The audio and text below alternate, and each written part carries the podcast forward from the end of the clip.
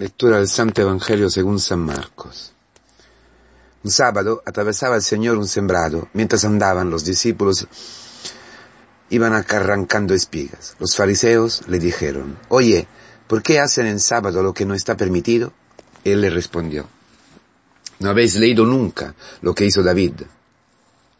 Cuando él y sus hombres se vieron faltos y con hambre, entró en la casa de Dios en tiempo del sumo sacerdote Abiatar, comió de los panes presentados que sólo pueden comer los sacerdotes, y les dio también a sus compañeros. Y añadió, el sábado se hizo para el hombre y no el hombre para el sábado. Así que el Hijo del Hombre es Señor también del sábado. Necesitamos, eh, hermanos, esta libertad. La libertad de quien se encuentra en el día en los días del Mesías Dice el Talmud que cuando llegará el Mesías será siempre sábado, siempre Shabbat. Los discípulos, andando, eh, atravesando un sembrado, atravesando la, el sembrado sabemos que es, es, es el mundo, ¿no? Bueno, la iglesia, ¿eh? Representada por los discípulos que caminaban con el Señor, pasan, viven la Pascua, están ya en la Pascua, pasaban. Pasa, nosotros pasamos con nuestra comunidad, con nuestros hermanos, pasamos en el mundo, que es un sembrado, y somos libres, libres. ¿Por qué? Porque el sábado ha sido hecho por el hombre. El sábado que, el Shabbat, que ha, que, que, que ha sellado el cumplimiento de la creación. Como, como el regalo que Dios ha dado al hombre, la, la comunión con Él, la intimidad con Él, el descanso, el descanso de todas sus obras. ¿Por qué? Porque todo es gratuito, porque todo viene de Dios, ¿eh? para gozar. Bueno, nosotros vivimos ya los días del Mesías, ya estamos en todo Shabbat, pero vamos por el mundo, vamos dentro del, del, eh, del sembrado. ¿Qué quiere decir? Quiere decir que nosotros vamos juntos a quien ha sido una semilla, eh, una semilla para, para todo el mundo, eh, sembrada en un campo. Él ha entregado su vida en el último lugar, con, con un granito allí, una semilla. El campo, el campo, como dice Juan en el capítulo cuarto, eh, ya está, nosotros podemos, estamos enviados desde, desde dentro del sábado, viviendo el sábado, viviendo ya en el cielo, siendo ya ciudadanos del cielo, hermanos, siendo ya ciudadanos del cielo, nosotros pasamos en el mundo cogiendo las espigas que son los hombres al que eh, anunciamos el, anunciamos el evangelio para quien damos, entregamos nuestra vida. Es, es esto, un, del Evangelio de hoy, como un gesto profético, ¿eh? para significar la libertad que tenemos, el amor libre que tenemos hacia todos los hombres. La iglesia se entrega, la iglesia no, no hace distinción de personas, cumple la ley en el amor, porque el cumplimiento de la ley es el amor. El Shabbat es para el hombre, la ley es para el hombre, la Torah es para el hombre, los preceptos son para el hombre, para el hombre. ¿Para, para qué? Para que viva la vida, ¿no? El camino de la vida. Esos son los preceptos.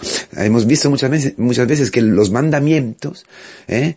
quiere decir la misión, quiere decir un mandado, quiere decir una misión entregada, una llamada y una misión, eh, una tarea, un papel, una misión. Por eso los discípulos estaban cumpliendo con la misión. Era un gesto profético. Mira los campos. Ya, ya, ya están rubios, ya están amarillos, ya están listos para, para ser eh, recogido. ¿Verdad? Esto es. Tu mujer, tu marido, tú estás ya en el Shabbat. Una familia cristiana ya vive en el Shabbat.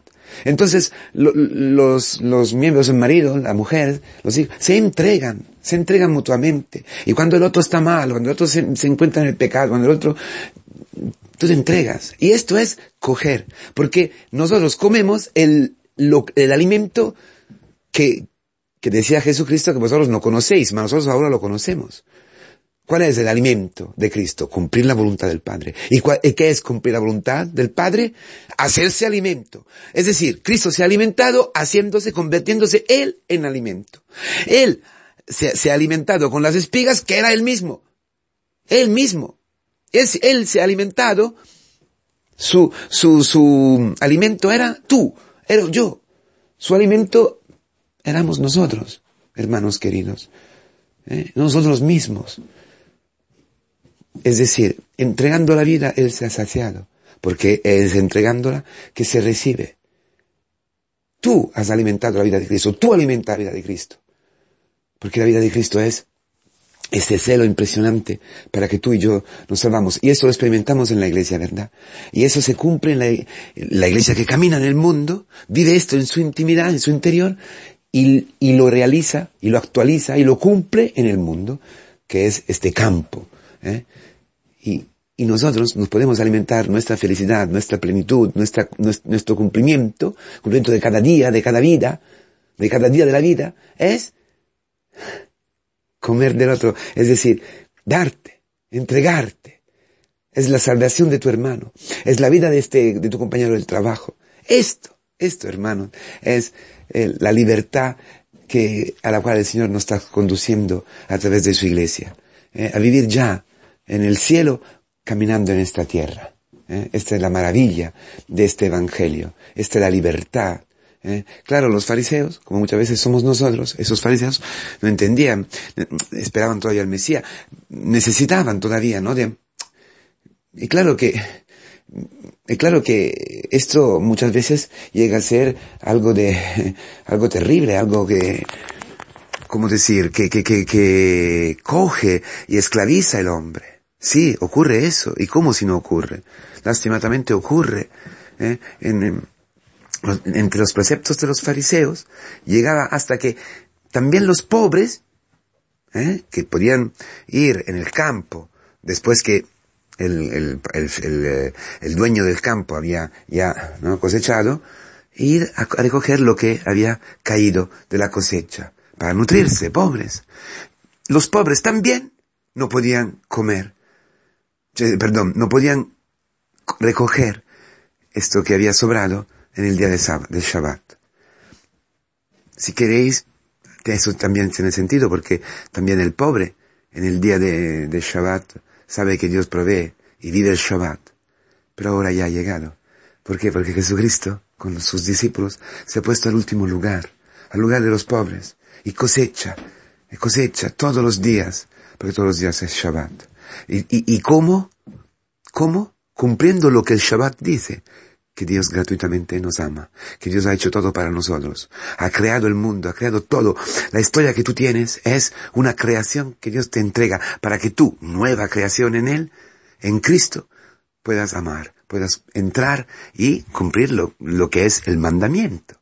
Id, eh, guardáis, cultiváis, es decir, entráis en la historia, vivís, vivís, Vivir, vivir en el amor lo que yo te pongo delante, hacer cumplir la voluntad de Dios.